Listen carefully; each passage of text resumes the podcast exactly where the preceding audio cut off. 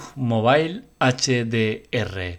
Por fin, un montón de meses después, ha llegado o va a llegar, porque todavía no ha llegado de forma oficial, llegará a lo largo del día de hoy, que estoy grabando el podcast, que es 16 de julio, y de manera progresiva, con la cual cosa, si todavía no tenéis la nueva actualización, no os preocupéis porque va a ir llegando. El tema está en que PUG Mobile eh, por fin introduce el HDR que pasamos a analizar en el blog androidamando.com y que aquí también os voy a dar unas pinceladas de lo que hay, ¿no? El tema está en que esta modalidad es una calidad gráfica superior a las que ya tenemos y como tal eh, pues esta calidad gráfica hará que tengamos un consumo excesivo de energía, ¿no? Y energía se traduce en batería. A más calidad gráfica, a más potencia, más consumos. Eso es algo que es evidente. Con la cual cosa es cierto que vas a tener un juego donde va a ser eh, eh, gráficamente más cercano a la realidad, pero mm, estamos hablando de un juego que es de dibujo, no es realista, ¿no? Con la cual cosa eh, puedes aproximar todo lo que quieras eh, a la realidad eso, que seguirá siendo un dibujo y creo que es algo innecesario. Es decir, el tema del HDR seguramente está muy bien, yo personalmente lo voy a probar, lo voy a estar usando seguramente, pero llegaré a la misma conclusión que he llegado con, la máxima calidad que tenía ahora, y es que es innecesaria. Yo paso jugando al juego muchas horas y el jugar muchas horas supone un consumo de batería muy bestia. Entonces, si lo tienes al máximo, el consumo de batería se nota y mucho. Es decir, yo por ejemplo con un iPhone 8 Plus que tengo, pues puedo estar jugando unas dos horas, eh, digamos, ¿no? para, para, que la batería dure y me quede algo eh, para acabar de pasar el día. Con la cual cosa, eh, si yo lo pongo en menor calidad, que es como lo tengo, pues puedo estar jugando 4 o 5 horas sin ningún problema el HDR me, da que va a ser todavía peor y ese dos horas se va a convertir en una hora si llega sin estar cargando batería. Con la cual cosa, eh, si vais a usar el HDR y si vuestro móvil os lo permite, porque creo que esto no va a estar eh, disponible para todos y no sé para qué modelos exactamente va a estar disponible, que sepáis que va a tener un consumo muy bestia, tanto de batería como de datos. Y es que recordemos que PUG Mobile ha ido aumentando el volumen de, datos que consume eh, a medida que han ido metiendo más cosas, ¿no? A más capas que le meten, más movidas que le meten, que si el clima, que si eh, más definiciones de cosas, eh, el pájaro no sé qué, pues todo esto hace que consuma más. Y ese consumo se nota en cuanto a que ahora tranquilamente es el doble o el triple que hace un año. Es cierto que siguen siendo consumos muy bajos, ya que una hora de PUM Mobile Ahora mismo no sé cuánto está consumiendo, pero hace un año consumía en torno a 2-3 megas. O sea, era ridículo lo que consumía de datos, ¿no? Eh, ahora consume bastante más, pero yo qué sé, estaremos en, en 8, 10, 10 megas la hora, 15, 20. Es poco, ¿no? Estamos hablando de muy poco consumo. Eh, un día de estos lo miraré, no el consumo actual, porque creo que todavía está más disparado y sería mucho más, ¿no? Pero bueno, seguimos con unos consumos que están bastante bien para el tiempo que estamos jugando, ¿no? Eh, mm, si vas a estar consumiendo 10, 20, 30, 50, 60 megas en una hora de juego, a mí me parece eh, un consumo equilibrado.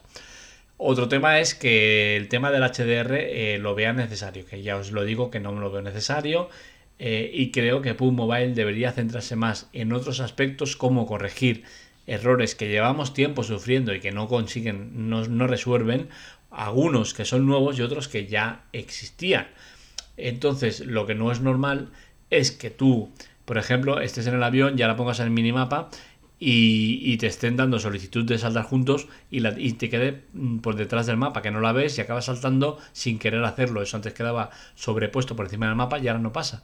Es un error que han incorporado. Eh, con la cual cosa volver a lo que había eh, no debería ser difícil, ya que ya lo tenían bien hecho, ¿no?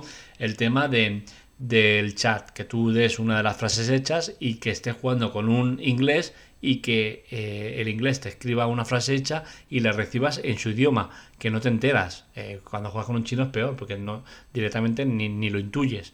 Entonces, antes no pasaba eso, o sea, él te daba la frase hecha en su idioma y tú la recibías en el tuyo, que es la idea buena y, y que siempre ha funcionado así. Entonces llegó un punto en el cual lo cambiaron y no lo han vuelto a recuperar, ¿no? Entonces son errores que dices, joder, eh, son fáciles de resolver y no lo haces. Y encima son temas que están más que reportados, pues se sabe que están muy reportados y sin embargo no hacen nada para solucionarlos. Eh, a mí estas cosas me crispan y me, me, duelen, la verdad. Entonces, eh, luego tenemos que con esta actualización vamos a recibir un arma nueva que es la PP-19 Bison, que es un, un, arma que tiene 53 proyectiles de 7 milímetros y que estará disponible en los mapas del Ángel y Weekendy.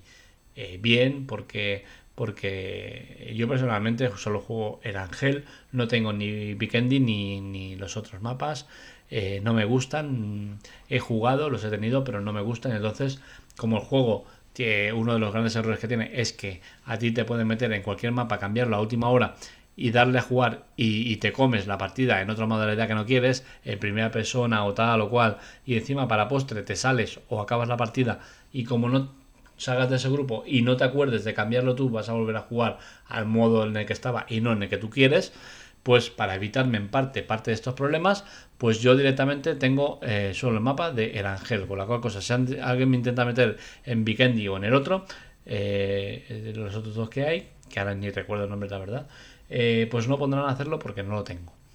Entonces, el tema de arma nueva, bien, guay, tiene muy buena pinta. 53 eh, proyectiles, como he dicho, y tiene, tiene pinta de, ser una de las armas que más se usen. Tendrá doble mira, de estas que si la mueves para los lados tendrás una mira y si la pones recta tendrás otra mira. Y bueno, y esta mañana ya hemos recibido el aviso de PUM Mobile de que va a haber la actualización. Y como os digo, va a ser progresiva, o sea que no os asustéis si todavía no la tenéis, la iréis recibiendo a medida que pase el día, eh, o como mucho mañana pero en principio hoy yo creo que todo el mundo ya lo tendrá. En iOS son, me parece que unos 180 megas y en Android unos 150.